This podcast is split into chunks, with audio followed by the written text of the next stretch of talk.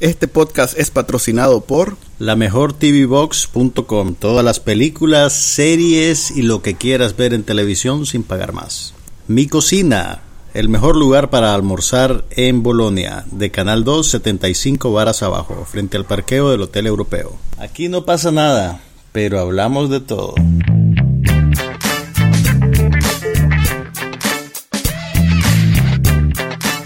Podcast sobre cine, TV, tecnología y todo lo demás.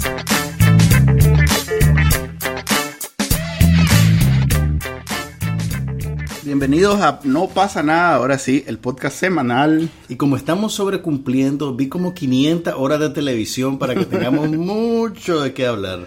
Soy Juan Carlos Ampie. Y Manuel Díaz, y este es el episodio número 57 de No pasa nada. Para que vean lo motivados que estamos, hasta nos sabemos el número de episodio antes de empezar a grabar. Bueno, he de hacer, he- mejor dicho, he de confesar que Juan Carlos desde el lunes me está diciendo que grabemos. Tengo mis notas y todo, mira. Sí. O sea que no había ni pasado la semana. Yo, yo creo que lo publiqué el lunes. ¿Sí? Sí, ¿verdad? No, no lo publicaste. No, no, el lunes. viernes creo que Lo fue. publicaste jueves, viernes. Sí. Ok, empecemos pues. A ver, acabamos de ver Luke Cage. Empecemos con eso. Empecemos con eso. Estamos grabando hoy, viernes 30 de septiembre, y el estreno de la semana y lo que ustedes tienen que ver en Binge todo el fin de semana es la nueva serie de Marvel, Luke Cage, en Netflix. ¿Qué te pareció el primer capítulo? Salva, salva. A ver. Eh, eh, ustedes tienen que recordar que Manuel es de Compton, entonces él se siente muy identificado. Luke Cage es en Harlem. Entonces no, no sé si hay... Pero, estás identificado Sí, con la sí. cultura. con- Además de japonés, mi ascendencia es... de- eh, es- viene del África. Sí. Eh, es el primer superhéroe, creo que si, si quitamos Black Panther. Y bueno, y Black Panther es en realidad africano. Linterna Verde también tuvo. lo- lo- no digo, en, ahora. en- en el MCU. Ajá. Creo que es el primer, después de Samuel. Jackson, que no es realmente superhéroe, y Black Panther, el Pero- primero es... El Kick-Ass. Sí, sí, sí. Eh, ok, ya. Eh, Luke Cage es el, ter- el tercer, la tercera... Serie de Marvel en Netflix. eh, Eso es lo que quería sí, decir. la tercera, pero de los... eh, a ver, estos son los Defenders. Los Avengers son los grandes. Ahí yo cedo terreno a tu Ah, sabiduría. ok, mira, eh, se dividen en equipos. ok. Entonces están... Saquen lápiz, lápiz y papel. apunten. Están los Avengers, que son los, los grandes. Thor, Eh, correcto, los que hacen películas. Están los Defenders, que son eh, Jessica Jones, eh, de- Daredevil, este maje, que eventualmente van a ser los tres o cuatro en una serie juntos. Ok. Y están los Inhumans, que son los que salen en Agents of Shield. Oh, ok. Que por cierto, ya también estrenó la tem- nueva temporada de Agents of- Agents of Shield y se está- la están dedicando a, eh, a Ghost Rider. Te estás dispersando. Ok, a ver, pues Luke Cage está ajá. salvajada. Es una serie para salvajada. adultos.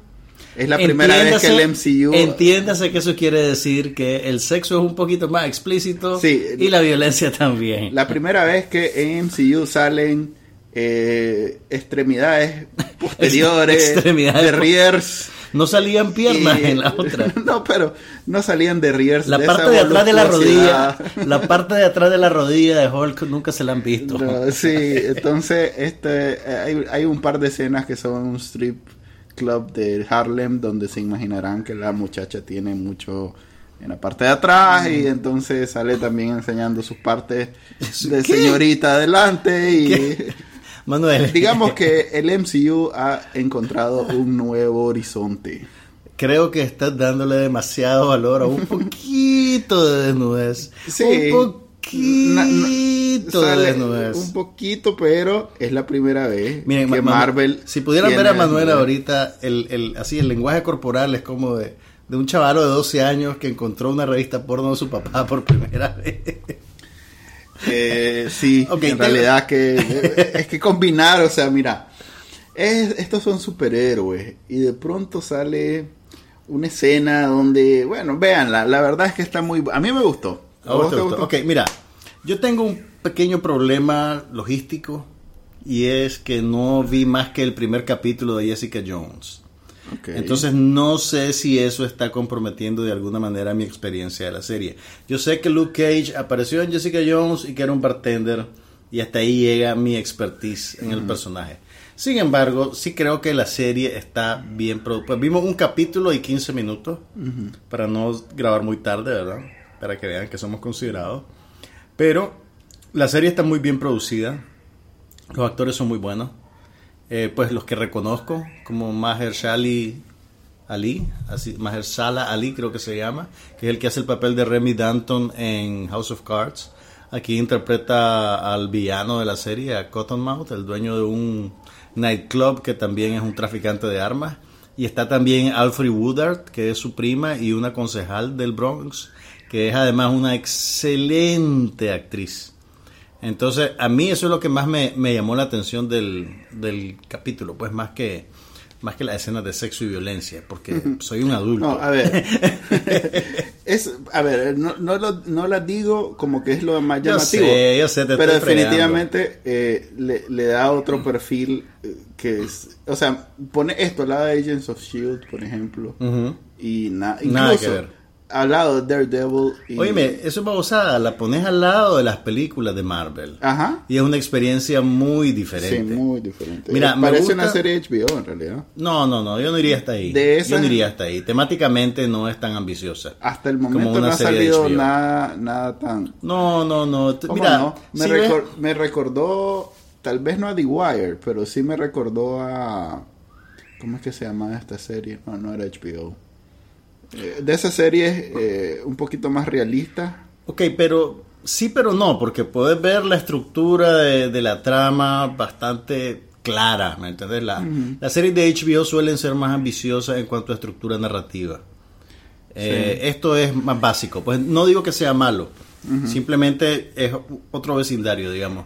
Me gustó mucho el ambiente, me gustó mucho es que, pa- sí, es parece, y no- y, no, lo desperdician. están emulando como una película de Black Exploitation, como Shaft y esas cosas Sí, así. sí, me, me Hay mucho de eso en la música, en la fotografía, en la actitud. Realmente yo Los creo diálogos son muy buenos. Mira, más, más, que, más que retratarte a Harlem y el espíritu de Harlem, yo creo que están apuntando a sacar el espíritu de las viejas películas de Black Exploitation. Claro, actualizadas en ciertas maneras, pues tener eh, los personajes femeninos son mucho más empoderados, mucho más activos, mucho no dependen tanto de los hombres, pero sí, ok, te, te lo pongo de esta manera.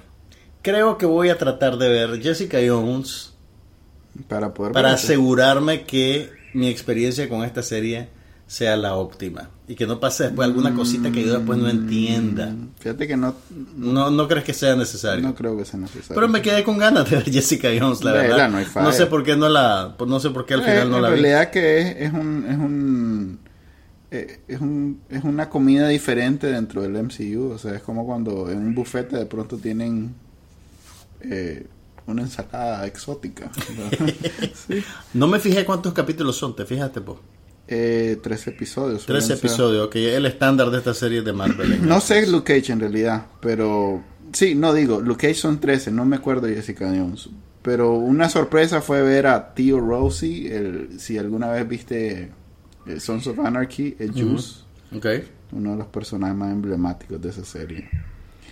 Y, y si les gusta el hip hop, este es quizás eh, la mejor eh, Pero conexión del MCU con ese mundo.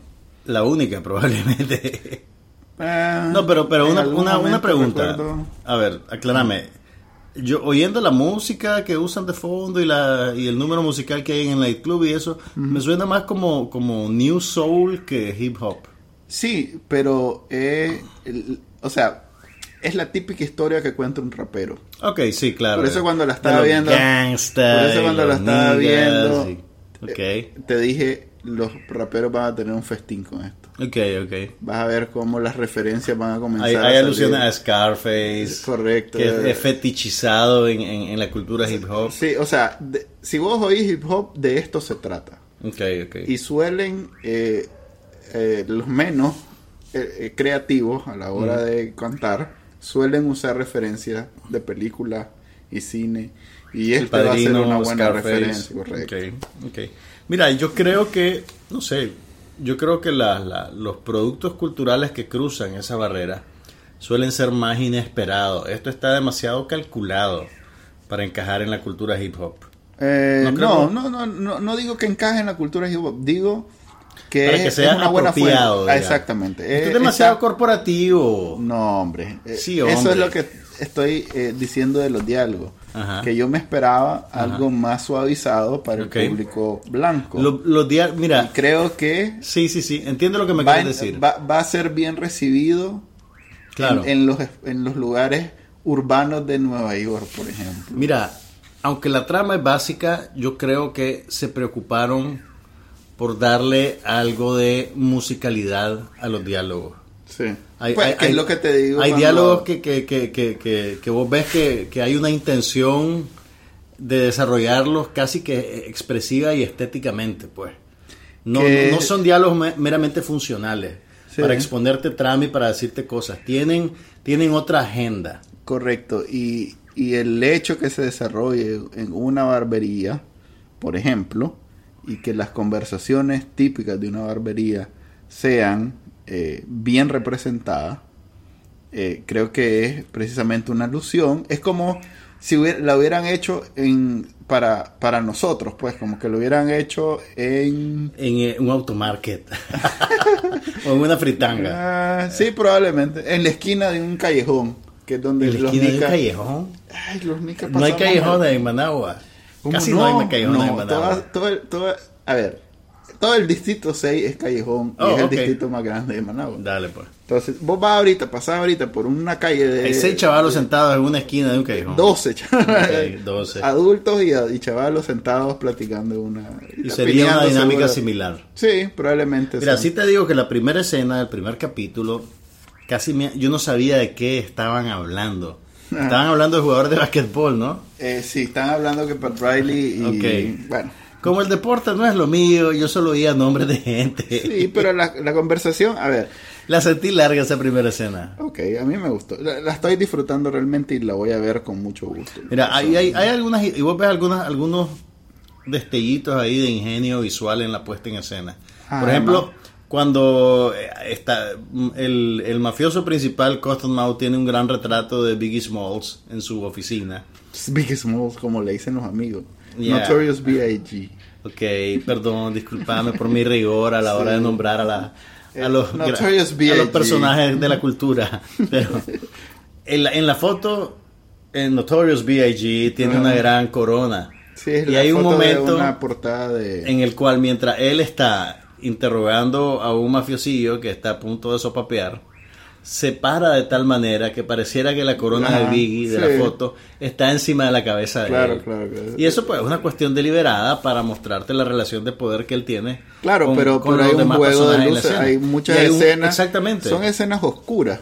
Pero y suele ser muy difícil filmar escenas oscuras y que queden bien. No, no, pues, si tenés un buen director de fotografía, Pues sabes lo que no vas a ver en la televisión abierta una escena oscura y bien así.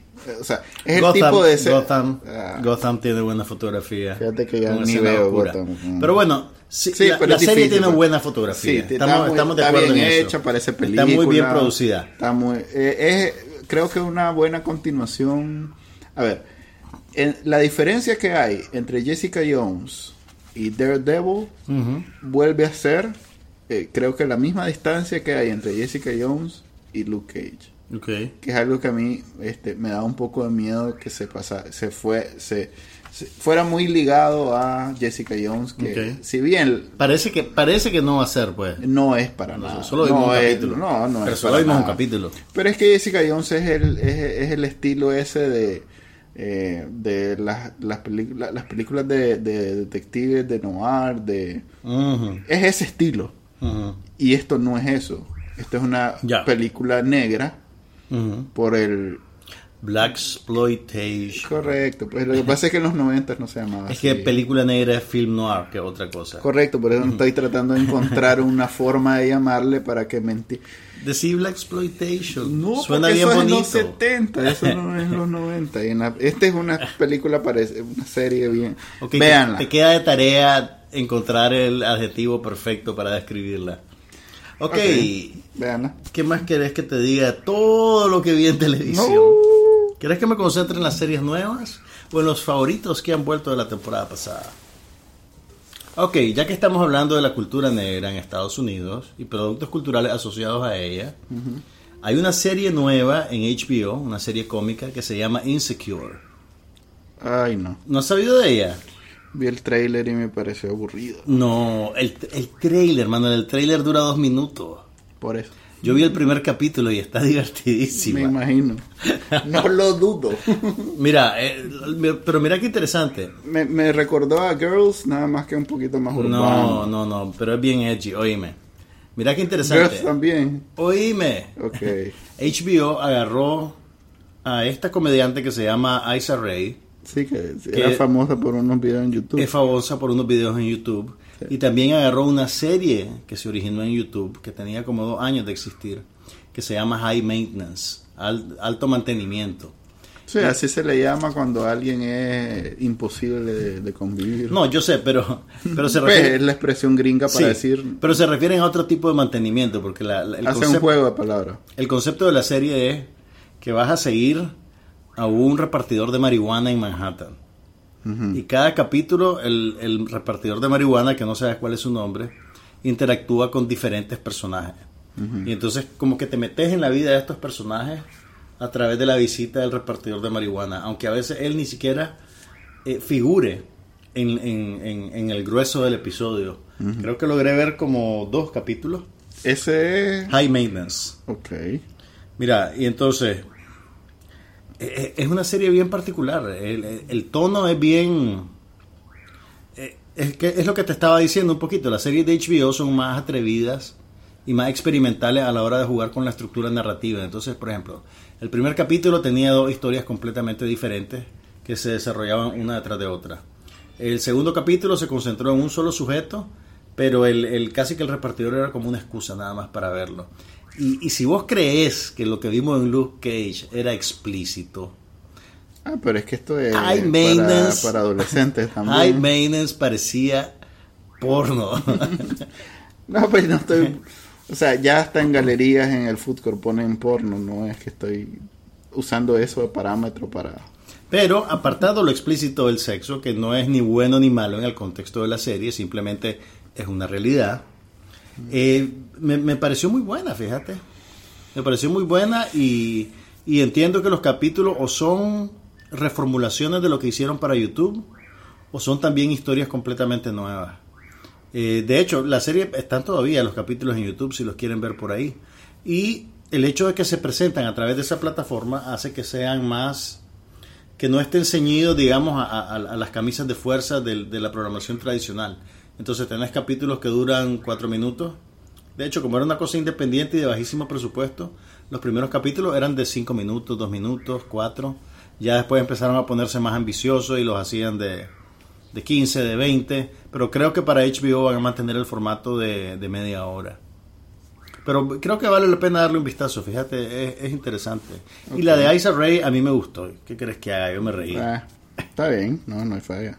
Es de ¿Cómo esas series que son comedias, pero tienen mucho drama y No, no, entonces no, no se quedan con. drama. Mira, tenés que liberarte de Mm, esa- Yo vi el trailer y Tenés era una de esas era de esas historias donde estaba en ese momento en la vida de una mujer cuando vos no sabes si te vas Loco, a casar. Loco, don't hate vas- us, sisters. Ok, Don't hate. No, está bien, está bien. No, no digo porque No, sea pero, mujer. pero a, propósito porque que, a propósito que estás hablando de esto de, de- de- el balance comedia-drama. Leí el otro día un ensayo, puchica, no me acuerdo si fue en, en Vulture, en Salón, en donde fue una de esas revistas falla. virtuales, sobre cómo, oí, oí, oí, oí la premisa.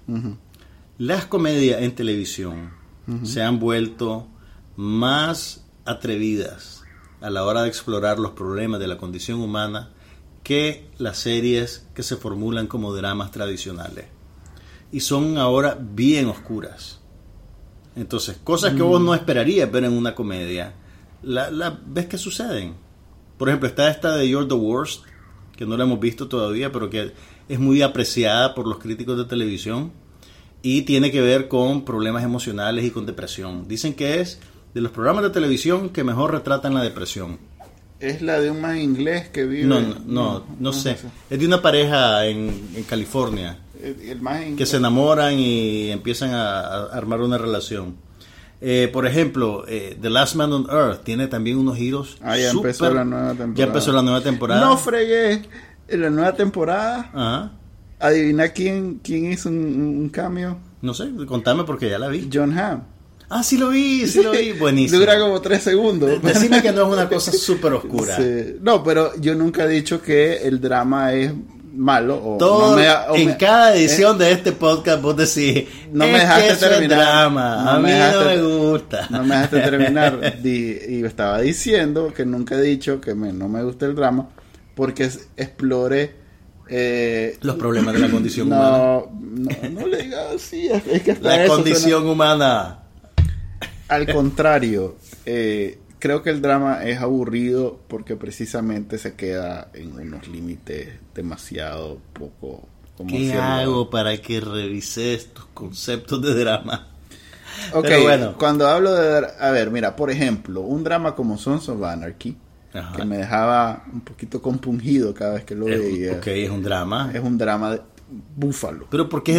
ok, ok. Pero un drama como... em, déjame pensar. Pero ¿por es qué que ni la analizar? veo. Scandal, por ejemplo. Scandal es una novela, es casi Por una eso, comedia. No. Ojalá.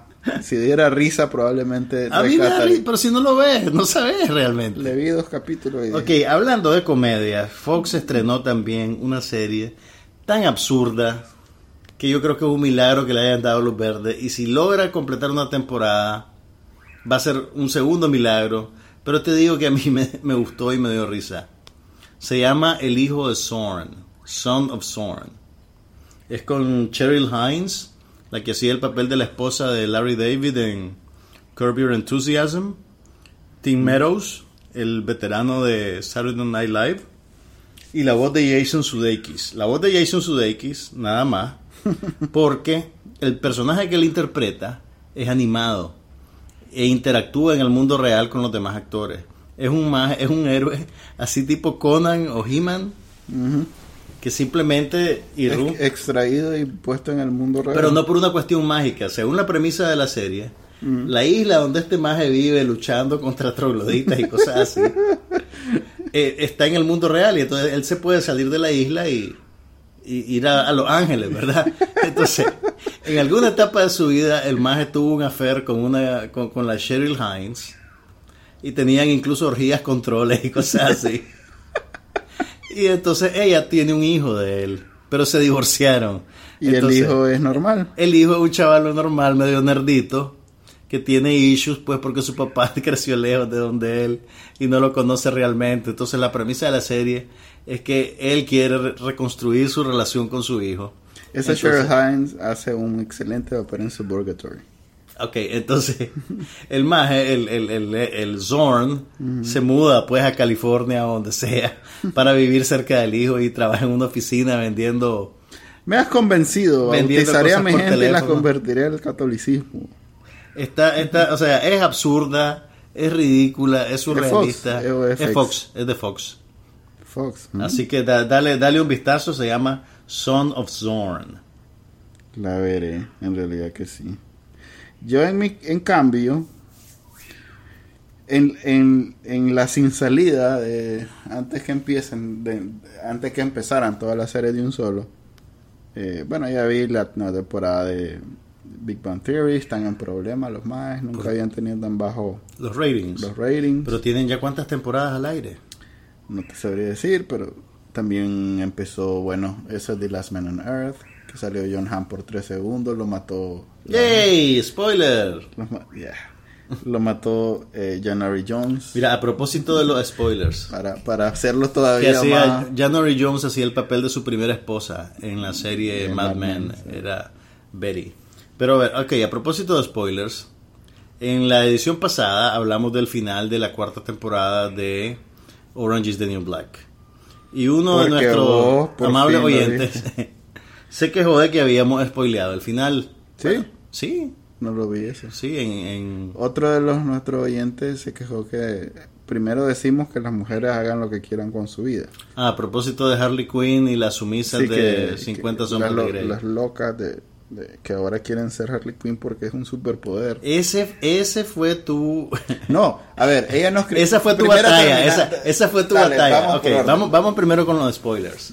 Este es uno de los problemas del nuevo No modelo de distribución de televisión. Pero si eso pasó hace seis meses. Yo sé, a eso es lo que voy. A ver, ¿Cuál es y el padrino en la tercera muere Michael. No, no muere Michael. No te acordás. Como no, muere Michael, muere en el jardín. Michael Jr. Ah, no, Michael, Michael, ok, Michael ok. Corleone. Ok, espérate. Estoy Antes, spoileando el padrino 3. para- antes de que sigas spoileando cosas para la gente, Sí. ¿cuál es la ley ahora en términos de caducidad de un spoiler? Si ya pasó más de un mes. Más de un mes, o sea, esa es tu regla. Sí, todavía si fuera ayer, pero un mes, ya, ya no la... Ok, entonces, para que estemos todos en la misma página, sepan que si ya pasó un mes, nosotros vamos a hablar del final de las cosas. Por lo menos de la serie de televisión.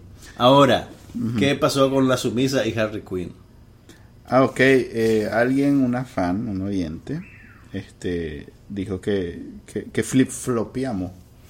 Porque primero dijimos con las sumisas de en un episodio anterior, pueden Un episodio buscarlo. de hace como año y medio, porque fue cuando salió Pues, la película. Debe ser el 48, una cosa así. Ok. Pasan bien. Nosotros defendimos a las muchachas que se querían No poner su camiseta de... pero- No me acuerdo ni qué dijimos, pero bueno. Sí, la, la, la, la, la oyente nos dijo que ahí por un lado dijimos que podían hacer lo que quisieran con sus cosas. Yo Y no tengo mantengo. problema con que las muchachas se visten de Harley Quinn. Vos dice eras el que estaba- No, tampoco. Fui y, y, y, y esto fue lo que le respondí. En realidad que yo nunca le diría a alguien qué es lo que tiene que hacer. Yo, yo soy un creyente de la teoría de la evolución y pienso que todos estamos en este planeta cumpliendo una función. Y si nuestra función es Ser desaparecer, feliz. y si tu felicidad reside en vestirte de Harley Quinn, todo el poder Adelante. para vos sigue siendo. O sea, la verdad es que nosotros lo que dijimos... no es lo que yo haría, pero si eso es lo Sí. que vos querés, está bien. Ah, ah, así es, y eso fue lo que dijimos. Ahora, que, que eso me amerite una observación bastante crítica, Dijiste que se veían ridículas, ¿verdad?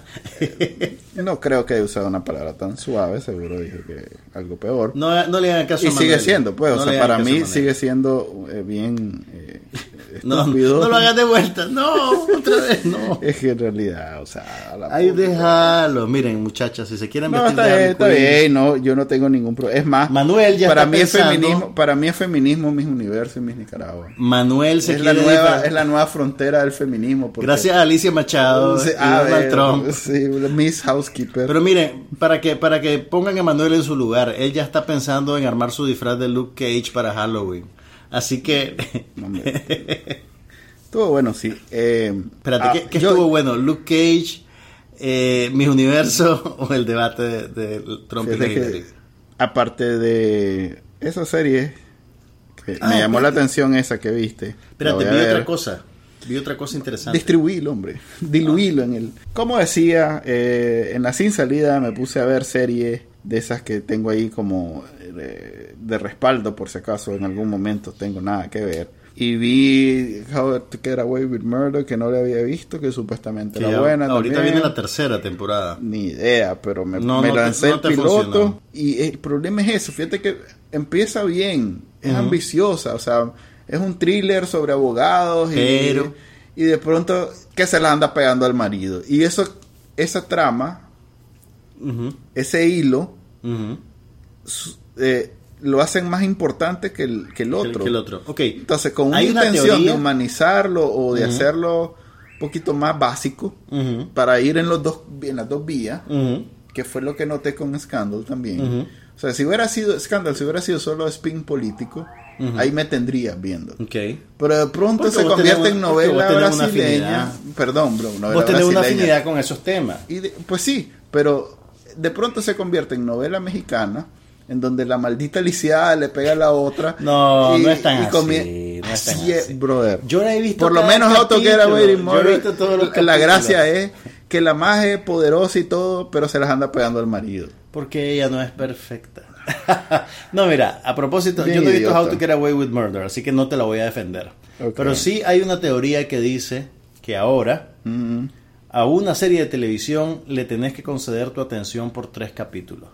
Que ahí no podés... Un maje, un maje hizo, eh, un maje que vive de esto, dijo que las hizo, no, fue más allá y dijo, las comedias de multicámara tanto, las Sí. comedias de una cámara ¿Sabes qué pasa? Y Netflix, yo no terminé de entender cómo llegan a esa conclusión, pero Netflix oficialmente publicó información sobre los análisis que ellos han hecho sobre el consumo que la gente tiene sobre su serie. Vos sabes que ellos supuestamente nunca revelan ratings ni nada por el Sí. estilo. Y los más dicen que vos te enganchás en una serie en el cuarto capítulo. No, no sé exactamente qué quiere decir eso, pero ellos dicen que ese es el comportamiento de su base. Que en el cuarto capítulo empezás a hacer binge y te volas toda la serie completita. Ya. O, Fíjate me que yo, imagino tuve- que- o incrementa tu tasa de consumo de la serie. yo recuerdo haber tenido problemas con Sons of Anarchy la primera temporada, la vi, dije, ah, no, no me gustó tanto, pero probablemente como para el sexto de la primera ya estaba enganchado.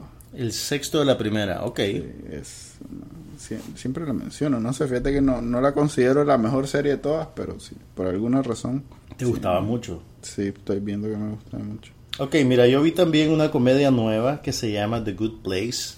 Creo que está en ABC. Y es una creación de la misma gente que hizo Parks and Recreation. Eh, la actriz principal es la muchacha de Verónica Mars. Se me acaba de ir el nombre. Yo no sé por qué tengo la, la idea que los de Parks and Recreation era como un spin-off de The Office. ¿Sabes qué es lo que pasa? Que tenían un formato similar. Parecía como que estaban filmando un documental en una oficina.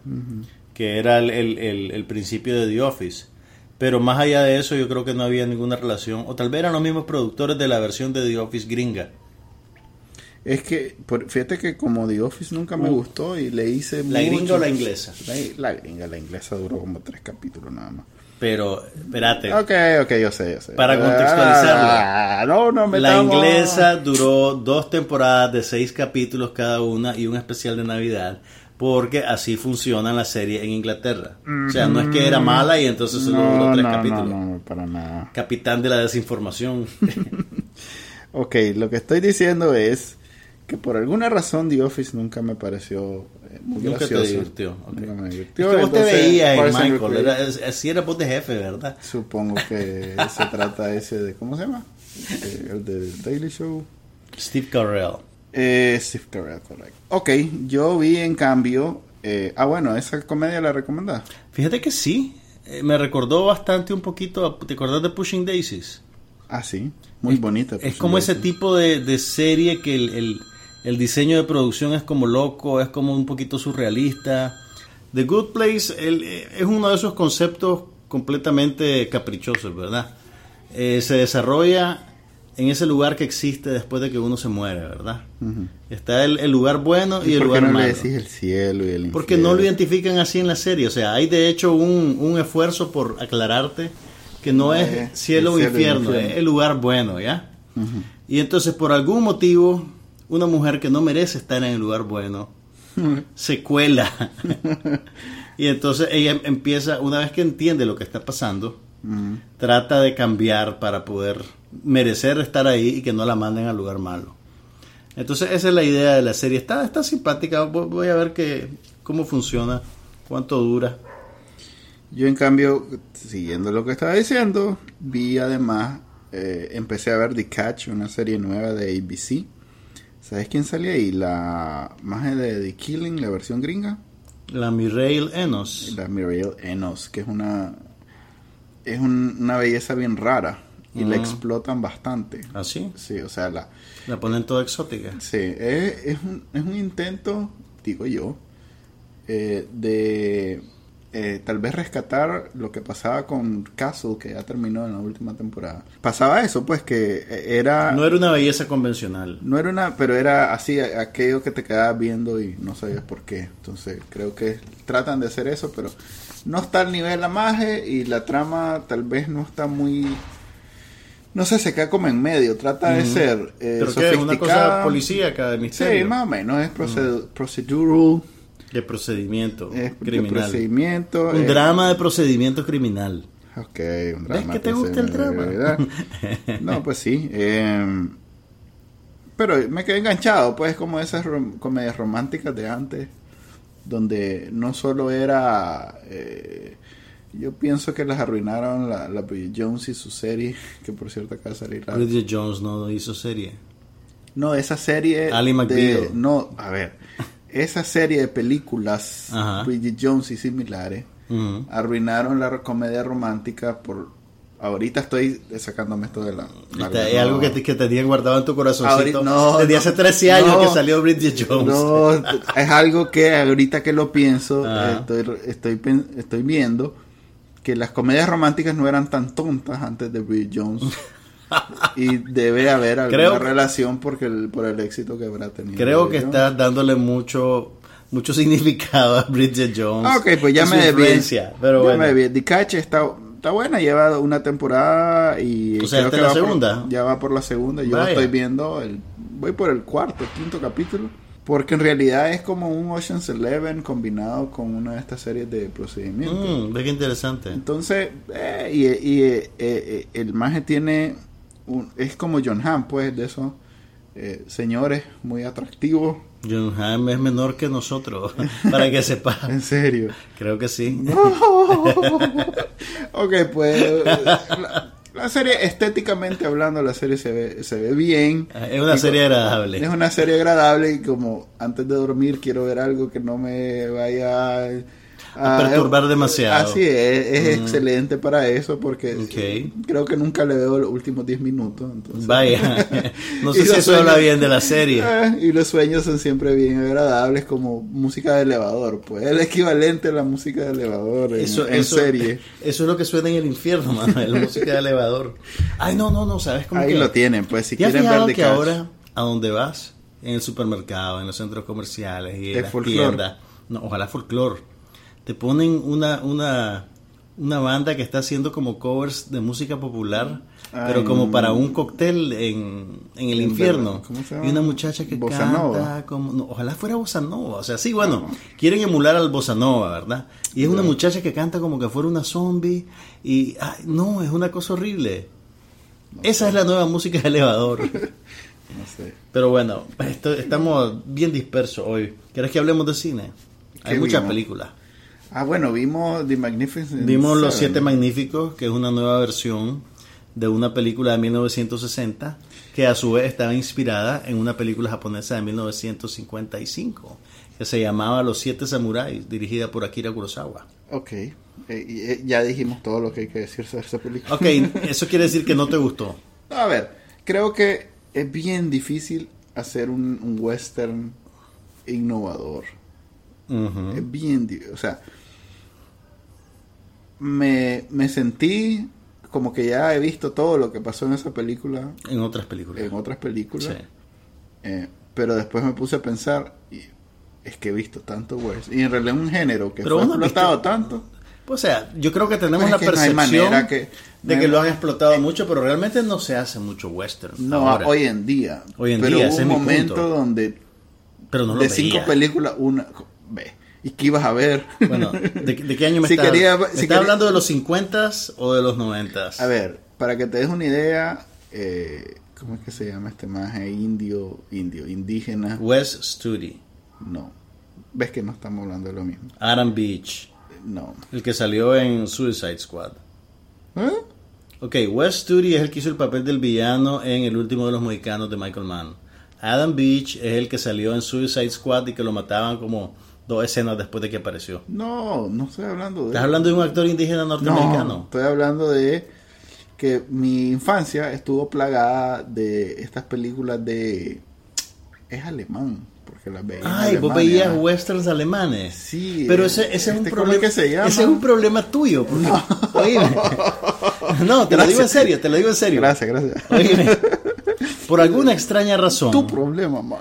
Alemania, Ah, el ¿Cómo es que se público alemán o la industria No sé por qué tengo en la cabeza San Kokai, pero no era San Kokai. El público, oye esto, oye esto porque Sandokai realmente... creo que se No, llamaba. Sankokai es una serie japonesa No, que era una imitación. se parece. pues. ¿Sandokan? Sandokan puede ser. No, pero Sandokan era el tigre de la Malasia, esa es otra cosa. Ah, sí, Unas novelas de Emilio Wally. Salgari.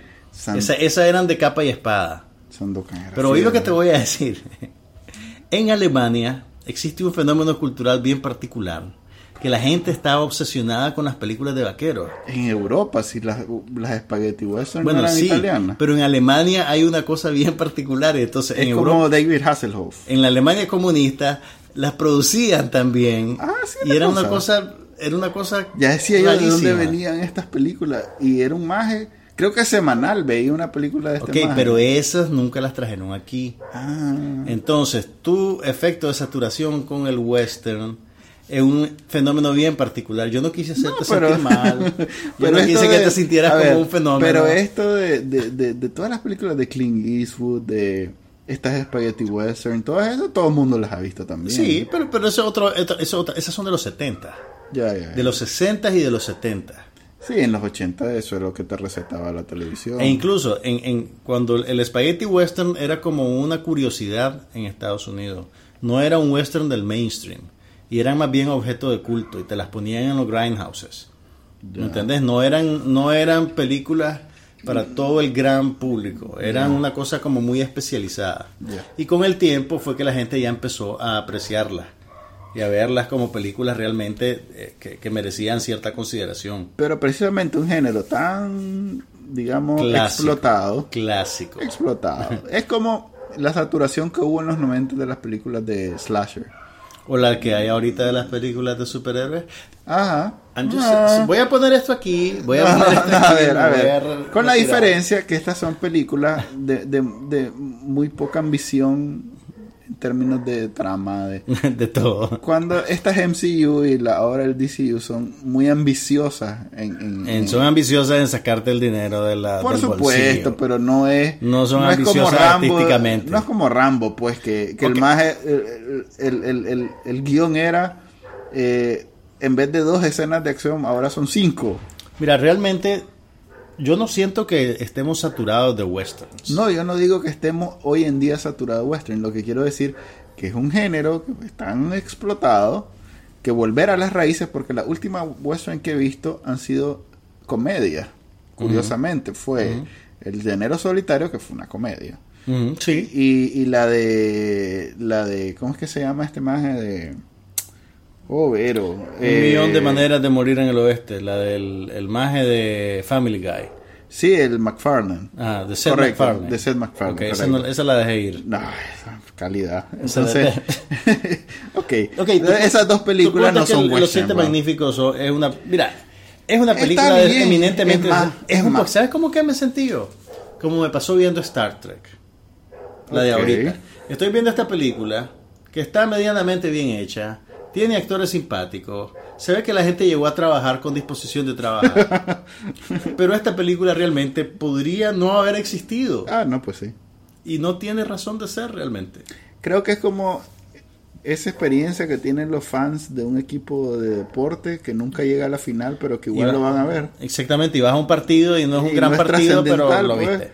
Pero tenés esa, esa afinidad a ese partido, a ese equipo. Igual hay gente que tiene una afinidad al western y esto le va a caer en el centavo. pues. Mira, te voy a decir cuál es la razón de ser de esta película. Denzel Washington. Aparte de los actores necesitan vivir. No, no, no, no, no, no, mira. Denzel Washington y el director Antoine Fuqua han, han hecho tres películas exitosas. Trabajaron juntos en Training Day, que le valió a Washington su Oscar de mejor actor Ujú. En un rol protagónico. Y además hicieron The Equalizer. ¿Te acordás hace dos años que vimos esa película Sí, que pasaba en una serie de Se me televisión? confunde que... Exactamente. Esa, por cierto, ya se volvió franquicia, porque el año que viene va a salir la secuela, The Equalizer 2. Entonces, probablemente ellos quisieron re- repetir la magia y generar otra franquicia reviviendo a los Siete Magníficos. Además, reclutaron actores interesantes, tenés a Ethan Hawke, tenés al bro- hacen- el brothercito de Guardianes de la Galaxia. Eh, Pratt, Chris Pratt. Creo que Chris. Chris Pratt, sí, es Chris Pratt. Que básicamente repite su actuación de Guardianes Sí, de la Galaxia, solo que en el viejo oeste y sin los muñequitos. Eh, y, y hacen pues una película competente que se deja ver, pero que pues no es ninguna gran película. Si ustedes son de 40 años para arriba y se Ah, acuerdan sí. de los El 12 cine- magníficos, los 7 magníficos no tienen nada que ver con la que vieron. A ver, el cine Ni estaba con los lleno de señores. Estaba lleno de Estaba lleno de señores. Eh, estaban emocionados. Te tengo una noticia, Manuel. Calificás Ah. como señor. Ok. Estaba lleno de señores mayores que yo, pues. Fui a otro evento cinematográfico que estaba lleno de señores. Ajá. Fui a la proyección que hizo Cinemark del concierto de los Rolling Stones en La Habana. Havana Moon. El viernes de la semana pasada la proyectaron, se proyectó al mismo tiempo en no sé cuántos países. Y aquí en Nicaragua hubo una función en Cinemark. Ok. Y te voy a decir, ok, yo sé que no te gustan los Rolling Stones. Pues me, Pero, gu- me gusta Painted Black. Ok, Misión del deber. la tocaron. Tum, tum, tum, tum, tum. Está bien, uno descubre la música en lugares insospechados. Pero lo que te quiero decir es que fue divertido. Y había bastante. O sea, el, el cine no estaba lleno. Yo pero sí- sí, Eso siempre ha sido una fantasía mía. sus Escuchar tres cuartas partes estaban. música estaban en los ocupadas. parlantes del cine. Es, es in- es Es de lo mejor. O sea, el- es un documental bastante tradicional de, de concierto, ¿verdad? No tenía mayor. Mayor. eh, eh, eh, como decís vos, no era revolucionario para nada. La novedad que tenía era que, bueno, al principio te les hacían una entrevistita exclusiva, ¿verdad? Que les hacían cuatro preguntas pendejas y ellos contestaban simpáticamente porque son unos viejos simpáticos. Y ya después te tirabas el concierto completito que, que es un tronco de concierto, la verdad. Y además tenés toda la carga emotiva de que los más están tocando en La Habana y la revolución cubana. Vos sabés que en alguna época la revolución cubana prohibió el rock and roll. No lo dudo. Y entonces la gente que, que escuchaba los Rolling Stones lo hacía por discos de contrabando. Entonces es Así una como cosa ahora escuchan cualquier otra música. es una cosa bien emotiva, pues, pero lo que te quiero decir es que sería una gran cosa que los cines se pusieran las pilas y trajeran más Cierto. eventos de esa Los naturaleza. traen, lo que pasa es que traen a... Pero no los anuncian. Sí los anuncian, pero es Justin Bieber, es como se llama. No es para vos, pues. Es, es lo- los O sea, trajeron a. One Direction hace como seis meses. Hubo un concierto de. One Direction que lo pusieron. Ya, ya me perdiste. Pero aquí tenés cosas más, hay, hay, hay otro tipo de espectáculos pues más ambiciosos que podrían hacer y que yo creo que les hace falta promocionarlo, invertir un poquito más en promoción. En particular Cinemark, no siento yo que tenga una estrategia de promoción de sus contenidos Y muy efectiva. ahora- y es ahora Solo lo ponen un anuncio en. Facebook. O sea, si quieres saber qué están poniendo fuera de la cartelera tradicional, tenés que estar pendiente del Facebook de Cinemark. Porque si no, no te das cuenta por otro lado. Ok, eso fue cine. En realidad no, no vimos mucho. Bueno, yo vi eh, Miss Peregrine y, la- y los niños peculiares, que es la nueva película de Tim Burton. Está basada en una de estas novelas que salieron, que son como las hijas de Harry Potter. eh, novelas ya. de fantasía Para para, jóvenes adultos. jóvenes adultos y adolescentes. Y te digo, realmente, después de Alicia en el País de las Maravillas, yo quedé un poquito curado de Tim Burton. A pesar de que, pues, lo, Y ahí parte 2, sí. pero él no la dirigió, él solo la produjo. Mm. Pero yo quedé un poquito ya como purgado, te digo, y realmente esta película fue como volver, fue como una reconciliación entre Tim y yo. ¿Qué te dijeron? Mira, la película está, está muy bien producida, está muy bien dirigida.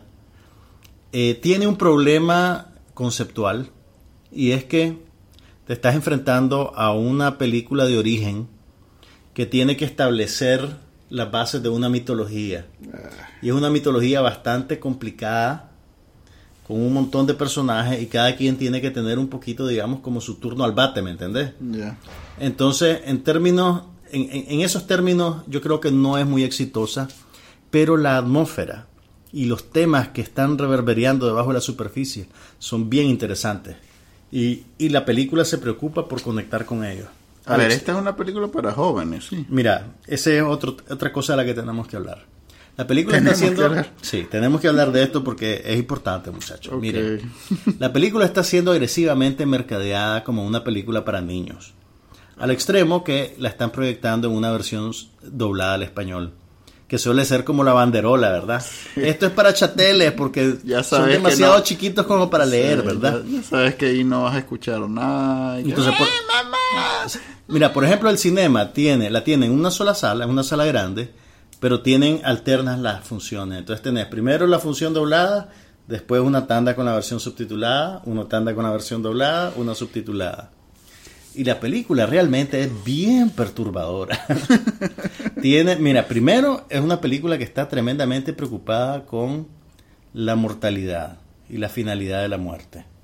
De una manera un poquito, si querés, que puede ser confusa y que puede pasar por encima de la cabeza de un niño, pero realmente ese es el, el- el eje de la, de la película, siento yo. A diferencia de Harry Potter, que era sobre. Harry Potter tenía que ver más con eh, empoderamiento personal, siento yo. Eh, y, y encontrarse a uno mismo y descubrir quién es.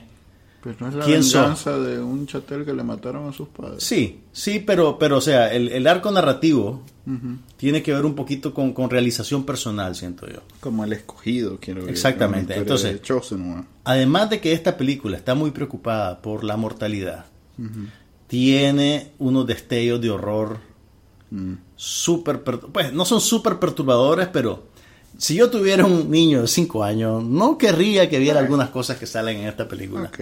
Aunque bueno, en este país la gente lleva a los niños a ver The. Walking Dead. Hay una que va a ser divertido, si acaso la, la traen. Ajá. La de los hot dogs, ¿cómo es que se llama? Ay, eso, ya, yo creo que empieza la semana que viene. ¿Sí? Ah, eso va a estar bueno. sí. ¿Cómo es que se llama? Ese se llama- dog, Ay, ¿cómo se llama? Espérate. ¿Qué de, de estos más? los- Sí, de- los de Portheads. Seth Rogen. Sí, Sausage Party se llama. Ah, ok, se llama Sausage Party. Esa va a estar bueno porque más de alguien va a llevar a sus chateles. Más de alguien va a llegar. Miren, Y R y es de R verdad es odiosa. sexualmente explícita, es intencionalmente grotesca. Así que, por amor de Dios, por lo más sagrado, no, No, lleven no, no, a sus niños. Llévenlo, llévenlo, por favor, llévenlo. Ahora, Miss Peregrine sí pueden llevarlos, pero van a tener que. Puede ser un poquito perturbador, es lo que quiero decir. Pero para los fans de Tim Burton, si te gusta el Tim Burton de Edward Scissorhands, de Beetlejuice y de esa etapa de su carrera, esta película es un regreso a su mejor forma. Y además, ten- Contame, Eva Green. tenés a Eva Green. ¿Qué, qué hizo? ¿Qué se Eva- puso? mira, Eva Green es una reina. ¿Qué salió? ¿Qué, qué se puso? No hablemos tiene- de wardrobe. Ella no tiene- hablemos de ropa. ¿Qué andaba puesto? Eh, Andaba puesto un severo traje victoriano de color negro. O era azul oscuro. O sea, Los, los labios rojos. los labios un poquito como rojos, tirando a rosadito. Ok. Pero, y, y tiene varias escenas en las que se convierte en, en un halcón peregrino. Y sale volando. Pero Eva Green es de esas actrices que no necesita hacer nada.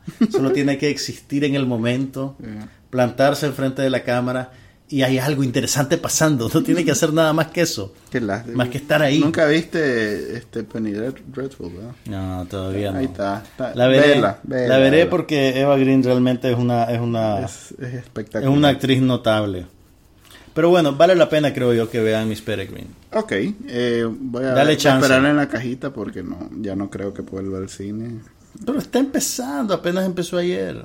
Pero ya, ya, ya fui mi... Ya, ya llenaste tu cuota. Ya ahí fui mi ida de, de, de la semana. semanas, entonces. Bueno, a propósito de, de- siguiendo el tema del cine, el próximo 6 de octubre empieza el octavo festival de la, la octava muestra de cine iberoamericano organizada por la Asociación Nicaragüense de Cinematografía y tienen varias películas interesantes que no vienen habitualmente al cine.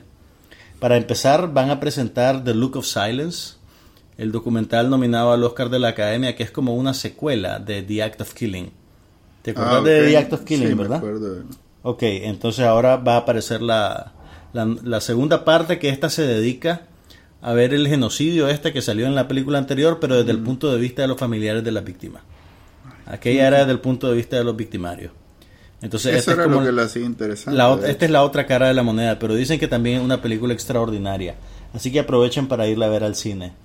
También van a presentar el documental Mirando hacia las estrellas, que es un, es un documental norteamericano brasileño Qué sobre una compañía de, de ballet para no videntes y la fotografía Es es de Alejandro Martínez, que es un nicaragüense. Martínez. Entonces aprovechen para ir a ver el trabajo de Alejandro. con el más Fete Ah, es cierto. el año pasado. Ok, pues ahora tenemos chance de ver la película en el cine. La- yo la saqué bastante en Bacanánica. Y también van a presentar una película cubana nuevecita que se llama. El Acompañante. Es una coproducción con España y es la película que Cuba va a presentar como su candidata al Oscar de la Academia. Y trata sobre un episodio particular, uno de esos episodios negros en la historia de Cuba, que hasta ahora están encarándolo. Pues sabes que en Cuba, cuando empezó a manifestarse el SIDA, si detectaban a una persona que era seropositiva, la, básicamente la encerraban en un sanatorio para evitar la propagación del virus. y lo lograron. No, claro que no lo lograron, pero eso era una, es una severa violación de derechos humanos en varios niveles. Pues en Rusia mataban a la gente. Entonces, la premisa de la película es que a, lo- a las personas que estaban confinadas en estos sanatorios, que eran virtuales cárceles, les daban permiso de salir un día de la semana y tenían que ir con un acompañante. O sea, una persona reclutada por el sistema que se encargaba Un de que- chaperón. un chaperón, exactamente, que no dispersaras el virus. Entonces, el- el- la película cubre la relación entre un muchacho Yo sé que eso me ha llamado la atención siempre. Las películas cubanas, incluso hechas en la isla y todo, eh, no necesariamente son propagandistas del, del régimen. O sea, la, la, he visto tal vez dos o tres. Y las dos o tres, más que todo comedias, obviamente. Pero y son en la, en la isla. ¿Qué viste? Se permuta. Vi una de un chavalo que quería un PlayStation. No me acuerdo. Ok, no sé cuál es. Eran unos chavalitos. Mira, pasa, eh, con Pero- Cuba pasa un fenómeno interesante. Pero era eso, pues, o sea, reflejaba lo, lo balurde que es vivir en Cuba. Y, O sea, son películas. Si vos fueras un censor, no las dejarías pasar. Correcto, sí, Eso es lo que quieres decir. o, o, o mejor dicho, en los 80 ese tipo de cosas no hubieran, no Mira, hubieran visto la luz del Mira, día, para que estés pues. para que no estés muy preocupado por los hermanos Castro. Esta película te narra cosas que pasaron hace 25 o 30 años. Entonces, Lo cual, sigue sea, más bien- para ellos es en este cuando todavía está empezando a trabajar. No, no necesariamente es, Ok, el- es el- otra etapa, es Déjame- la misma. Déjame que termine. El, ok, la trama tiene que ver entonces con este muchacho seropositivo y el acompañante que le asignan, que es un boxeador. ya. Que es un boxeador que... Olímpico. No, no, sí. Pero es un boxeador Es que estaba que cansado de que, de que su destino dependiera solo de cuán buen boxeador fuera y había tirado el guante. Y como el maje estaba listo para irse a ganar una medalla en unos Juegos Panamericanos, se había vuelto un paria. Entonces, como sanción, lo mandan a que sea acompañante de este chavalo. Y entonces en el proceso de su relación con este maje, él recupera, digamos, el cariño por el deporte y empieza a entrenar de vuelta. Mira, es una película, o sea, es interesante verla porque es cine cubano y es muy No, no es escaso. Es.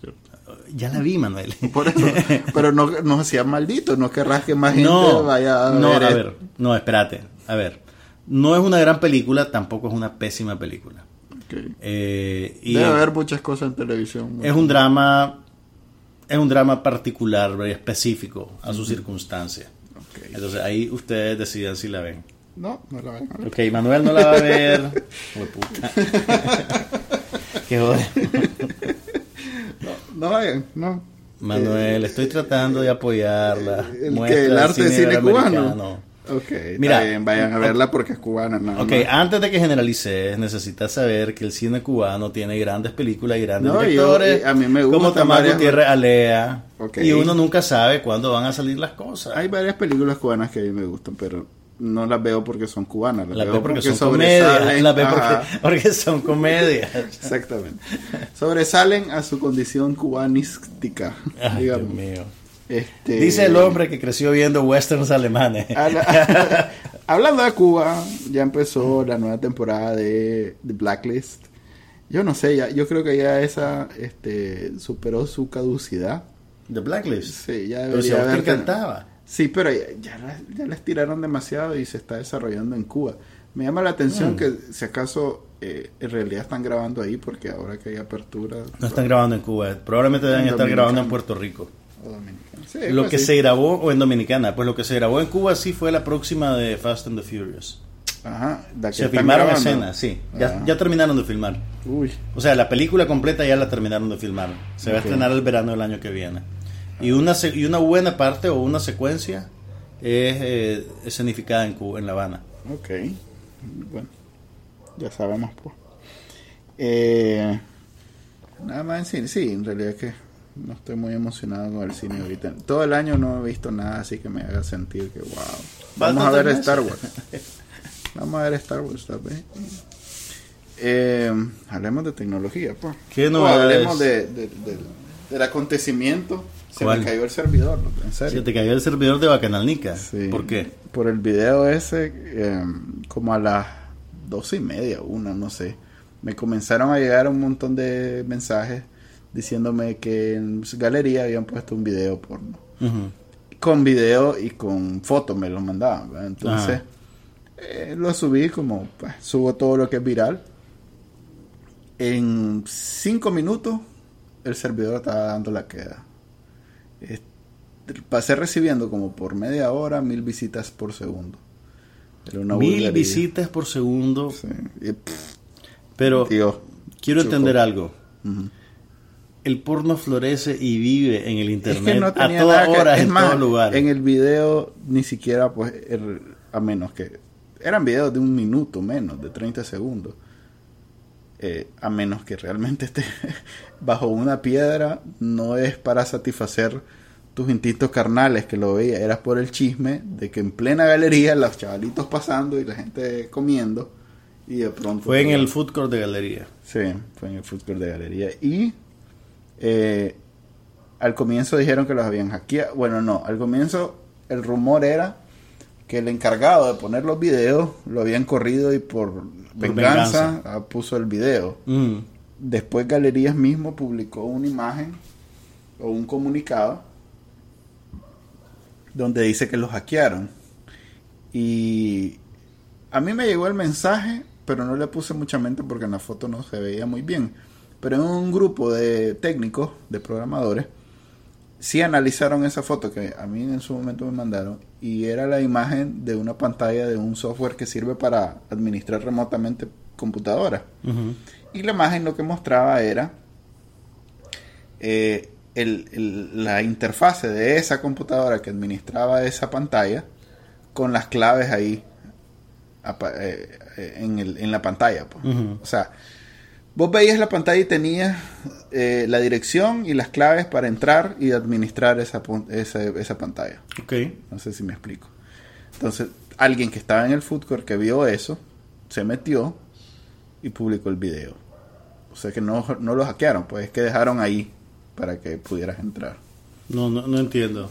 A ver, vos sabés cómo eh, remotamente puedes administrar una computadora. Sí, ¿no? sí, sí. Entonces, obviamente para administrar remotamente, eh, usas Necesitas usuario un- y clave. Un password, una clave. Ok, un ese usuario y clave se veía en la pantalla gigante. Ok, en otro día, en otro momento. O normalmente. No, se ve- hoy. Hoy se veía. Hoy, porque el video, las fotos que me mandaron, una de ellas era eso de la, del cómo se veía. Es más, me hace sospechar que el que me lo mandó fue el mismo que entró, porque entendió que era lo que estaba viendo. Ok, entonces alguien vio que habían dejado la puerta abierta. Exactamente. Y metió ese tipo de contenido por, por joder. Por joder. Alguien que estaba ahí en el food court vio que estaba eso accesible, vulnerable. Casi como entró. cuando, cuando mandas un, haces un mirror con tu teléfono y la televisión de Exactamente. tu Es casa. más, lo debe haber hecho por el teléfono, porque es TeamViewer creo que tiene para teléfono. Entonces, no fue ningún hack, fue una... O sea, proba- o sea, ok, que, que aquí- Alguien dejó abierta la puerta. pues. Ok, ese es el, el... Acá desde los tiempos del hacker de lujo. Cualquier ¿Cuál es cosa. Cuando Algo se filtró un correo de la compañera y Ah, entonces sí. para justificar dijeron que había sido un hacker. Ok, desde esa época hasta aquí, cada vez que alguien hace una paseada con una computadora, la explicación de cajón es, fue un hacker. Ah, no, y cuando también publicas algo en Facebook que no te... Cuando vos apretás el botón y después decís, no, no. Sí, ah, hacker. eso. Me hackearon la sale, página. Sale en VIP, de hecho.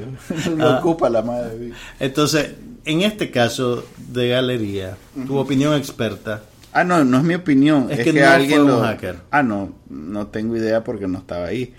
Pero la información que tengo hasta este momento es que no tuvieron cuidado en Exactamente, no tuvieron mantener cuidado. fuera de la vista esa, esa clave. Hay un técnico ahí que dejó la puerta abierta. pues. Ok. Ah, Por descuido, por desconocimiento, por lo que sea. sí. Y llamaron a la policía. Llamaron a la Me policía. mandaron fotos donde sale la policía en galería, en el food court, recogiendo las, supongo, declaraciones de los testigos. Hay una manera, si, si eso sucede, hay una manera de de rastrear el teléfono o la computadora. Sí, hay una hizo fíjate que recientemente me di cuenta que hay una oficina de, de la policía en Plaza del Sol encargada de este tipo de situaciones, una ciberunidad, como dice Donald Trump, una cyber este, de 800 libras. cyber. Este, hay una oficina en Plaza del Sol que tiene acceso a la información de los proveedores de Internet de Nicaragua. Entonces, eh, puede, usando el IP de alguien, identificar a nombre de quién está, quién es el cliente y todo lo demás. O sea que sí hay una oficina en Nicaragua que Que en podría, teoría podría rastrear eso. podría rastrear bastante. pues. No al nivel que cree 100% noticias con aquello del hacker de Petrolink. Ah, Pero- bueno, está también el, el hacker de Petronic. Sí, pero ese no. El Ok. hacker de lujo, el Ve, de Petronic, cierto- el de por Galería. cierto, me encontré a Miguel y ya hicimos las pases. Ya, me Ya hice, hubo pláticas de paz. Sí, Alma. Estaba ahí el, el cardenal. Entonces, el cardenal Obando me dio. Sí, hubo, hubo un sapuá y todo. Qué Eh, bueno, me alegra. Este, entonces sí es, es en realidad eh, factible que esto a la persona, aunque en- si se conectó del food court de, de galería, tiene el IP del food court de galería y igual que todos los que estaban conectados. Pero si estaba usando su propia conectividad a través sí, del teléfono, ahí sí lo pueden ahí rastrear. lo- Ahí, lo podrían rastrear. sí. Tan, tan, tan. Y la persecución inicia. Ahí quedan su, su lucha. ¿Qué debería hacer Galería en una situación como esta? Ok, ya pasó el, o sea, morder, morder ya pasó el clavo, ya la gente vio Tragar- lo que vio. tragar. ¿Qué hace una empresa después de que le sucede algo así? Pues tiene que mejorar sus protocolos de seguridad, pero debería invertir tiempo y esfuerzo en encontrar a la persona que lo hizo. No veo para qué. Pues, fue una cuestión de oportunidad. No, no es que alguien la andaba contra Galería y que lo va a seguir intentando hasta que les, hasta que les logre hackear el, el software de contabilidad y robarles el dinero. Pues no, eh, es un- alguna vagancia. Es como que alguien con spray hizo una vulgaridad ahí. pues. Es- O sea, para vos, matar esto, buscando... para vos esto es como un graffiti. Sí, es un- Pues, eh, eh, en términos de ofensa, una ofensa menor. pues sí. No, no le veo gran... Viste porno gratis al final, o sea que... Eso es el Internet 24-7. Bueno, para todo el mundo te cuento. Hubo gente emocionada que te dice, oye, gratis. Debe haber alguien que paga, entonces. Eh, eso pasó. Bueno, eso, eso pasó y vamos a encontrar la manera de seguir adelante y dejar eso atrás y aprender de la experiencia. Sí, algo así dice el comunicado de prensa de Galería. ¿Hay alguna noticia seria en el plano de la tecnología aparte de esto? Eh, para mí es bien serio que, que me quedé sin servidor por un buen rato, te cuento. Pero en teoría es bueno para vos porque tuviste Sí, un montón de que tráfico. tu- sí, tuve un montón de tráfico, pero me Oh. gusta cuando el tráfico que tengo le puedo dar algo que ver, no que se queda esperando. Vi un seguimiento en el cintillo de CNN que conecta con lo que platicamos la vez pasada. ¿Qué cosa? Samsung está queriendo sacar del mercado unas lavadoras. Parece que ahora están teniendo problemas con unas lavadoras. Fíjate que ahí una lavadora ce- Samsung. Cedo el micrófono a tu conocimiento sobre tecnología lavadorística. No, no, Ahí pues, no sé mucho. no, no dan más detalles. Pues solo como la vez pasada estábamos hablando del recall Claro, del, claro. del Notebook 7, que ahora una semana El después notebook. hey, eh, ¿saben qué? También las lavadoras. No sé qué le está pasando, pues, pero está chiva la cosa. Pues sí. Así que si tienen una lavadora Samsung, no la dejen operando sola. Obsérvenla, obsérvenla con, con, con cuidado. Sí, sí. Y en that note, Creo que Samsung nunca se va a anunciar con nosotros. fíjate que disparan bastante en Nicaragua, nomás. No, Samsung, no. Samsung no es culpa de nosotros. CNN lo dijo. Ve, eh, esta, he tenido una semana muy ocupada. Ujú. No he tenido oportunidad de ver las reacciones del, del, del debate en los programas de comedia. Sí. Los estoy guardando como un, Para verlo después. como un banquete para este fin de semana. Ok. John Oliver, Ajá. eh, Samantha Bee y Trevor Noah, los tres. Bueno, Colbert, hoy... tenés que buscar a Colbert también. No, Colbert ya no es. Ya No. no entra en ese paquete. Colbert dicen que ahorita con... ¿Sabes quién? Seth. ¿Cómo es que se llama el que hacía el Seth Meyers. Seth Meyers en Ajá. Sí, sí, sí. ¿Cómo es que se llama el segmento? Eh, creo que es Later. No, pero el segmento que hace donde habla de política. No, no, no Hace un segmento. Sí, yo sé, ok. Estuvo bueno, pero pues no he visto a los profesionales haciéndolo. Mira, no he visto Colbert, pero dicen que estuvo excelente. Sí, lo voy a buscar. Excelente. Pero no es lo mismo, pues, Colbert que... No es el Colbert de antes, pero, pues, pero Trump, o sea, la verdad realmente es redundante que veas a los cómicos después de lo, todo lo que No, hizo Trump. pero hay, toda- hay materia... Precisamente y lo que es la sí- gracia. Y lo que sigue la haciendo. forma, la forma de da- darle... o sea, todo lo que se me ha ocurrido a mí y lo que hizo ahí dio risa. Ahora lo que estos Pero mira, más pueden hacer con eso me... me ¿Sabes qué, la ¿Sabes lo más divertido de todo esto las reacciones a los debates? Pues sabes que las cadenas de noticias como CNN tienen reclutados a, Los a los comentaristas, pues entonces tienen comentaristas que están pro pundits, Hillary, pundits. pundits, ¿verdad? Tienen a los pundits que le- les dan sus bollitos pues para que estén los más siempre disponibles y, y llegan a... Hay una Nica ahí. La Hay Ana una Nica, la Ana Navarro, que es una republicana que Sí. está en contra de Trump. Pero bueno, lo divertido de esto es que tenés a esos pobres pundits que tienen que defender lo indefendible. Entonces, en el- en- hoy en CNN estaba la Ana Navarro con un pobre señor Defendiendo a Trump. defendiendo a Trump y entonces le dice Anderson Cooper, fulano le dice, Trump estaba a las tres y media de la mañana tuiteando en contra de la De la Alicia Alicia Machado, hablando de un sex tape. ¿Vos crees que eso es conducta presidencial? Y entonces el hombre, lo que pasa es que el término es relativo. No, no, no, no, no. ¿Sí o no? ¿Es conducta presidencial estar tuiteando sobre un sex tape a las tres y media de la mañana? Pues Bill Clinton, no, no, no, no. Y después viene la Ana Navarro y dice, espérate, espérate, yo le voy a ayudar aquí a mi amigo. Y viene y le hace un double down. Y el pobre hombre solo se reía y quedaba viendo para el infinito. O sea, era una cosa humillante. Mira, cada vez que sale esta gente queriendo defender a Trump, vos los ves, las caras que tienen de- como de rehenes atrapados. Que, Ese es como un discurso del comandante y la, y la CIA y, y- y la Guerra Fría y todo eso. No es para vos o para alguien que está... yo sé, pero es Es para el pobre mae que quedó encerrado en el mundo del ese... Pero esto es peor. O sea, nunca lo había visto a este No, tipo. es en realidad bastante... O sea, hay, hay un mundo gringo, ahora más evidente, Sí. Que, ah, bueno, sí. que no Sí, está sí, de acuerdo con el progreso de eso, de que las mujeres trabajen la y que los negros tengan iguales derechos y que sean presidentes. Sí. Todas esas cosas. Eso es lo que dicen, que Trump ha hecho que, que, que ya no dé pena ser racista. Ah, sí. O sea, ya, Eh, ya, ya lo volvió socialmente aceptable de vuelta. la- eh, este maje de, de uno de los correspon- correspondientes de Corresponsales. corresponsales eh, estoy hablando como ok uno de los corresponsales del Daily Show se va siempre a los rallies de Trump a entrevistar a la gente hay uno muy gracioso donde entrevista a un maje que, que le pregunta este qué dice no que le pregunta qué dice y yo lo que quiero saber es lo que qué hacía Obama el 11 de septiembre le pregunta el maje del corresponsal ¿Cómo que que si Obama el 11 de septiembre? Supongo que estaba en su casa. Eso es lo que digo yo.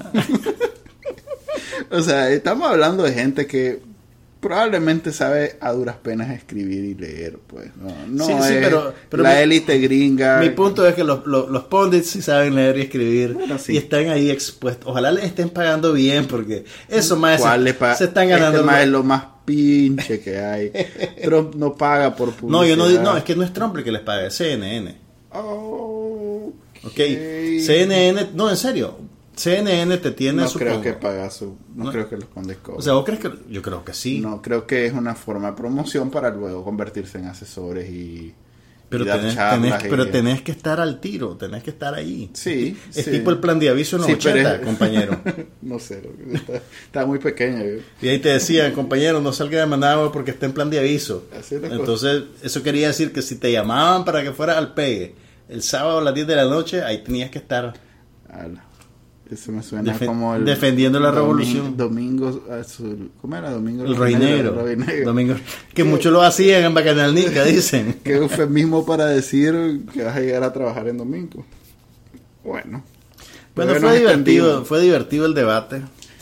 Sí, lo vimos como que fuera juego de... Lo de- vimos como que fuera juego de, de fútbol de entre fútbol, Barcelona y de... con una pizza. Viste que salió en Arellano Arturo Cruz diciendo que... salió en, poco- perdón, salió en esta noche porque yo también Ah, lo entrevisté. También, pues. Se ve que no lo viste, pero ah, decime ¿Qué qué, día dijo, fue que qué dijo con? Arellano. A ver, decime qué dijo con Arellano. Lo que pasa es que se dura una hora y media. ese- esta noche dura como 15 minutos. Yo a Por veces eso pongo visto el esta 12 noche. a las 8 y 20 y ya no está. Y en esos 15 minutos dice todo lo que dijo en hora y media en el otro lado. Ok. Y ganas una hora de tu vida. Puede ser. Ajá, ¿qué, escuchaste manera. que te llamó la atención? Dice es que, que muy poco, poco probable que pase del Senado. Que no llegue al Senado la NICAC. Mira, lo que, lo que, lo que dice Arturo es que ya estamos a punto de que cierre casi el año. Con, Hay varios, varios periodos de descanso del Senado. Y en las elecciones. Y, el, también. y están las elecciones y hay otras leyes que están antes de esta. Entonces re- lo que sucede es que cuando ya termine el año y el Senado cierra y todo el trabajo legislativo se acaba, es borrón y cuenta nueva para el año siguiente. Entonces el Congreso va a tener que repetir el trámite de meter el proyecto de ley en la, en la tubería, digamos. Y también aclaró que el hecho que sea tan grosera la ley también eh, habla que es- eh, tiene razón de ser como un llamado a atención y no como una ley. Claro, es una campanada de alerta. Sí, es como para... E incluso también, una vez que pasa el Senado, hay un proceso de negociación que Ah, hace claro, que, le, que le liman, más- le, liman, le liman los colmillos, pues, ¿me entiendes? Tal vez no va a ser tan... Sí. La pregunta es, si como, El Senado es la Cámara Alta, se supone que hay ahí una discusión un poquito más... y no sabes tampoco pues qué, va a pasar el año que viene con la nueva administración. Sí. Ahora bien, el- lo importante creo yo no es lo que va a hacer el Senado gringo, sino qué reacción va a tener a lo interno de Nicaragua con el gobierno del comandante. Pues si, si se va a dar por enterado de la campanada de alerta y va a Ah, no, realizar cambios, o si va a seguir en su ley. A mí me parece que... eh, ¿Cómo es que terminamos hablando de política? Es Sí. culpa de Trump. bueno, eh, ahí dejémoslo, porque ya hablar de política en no pasa nada es como... es bien raro. Va contra, va contra la naturaleza del producto. Sí.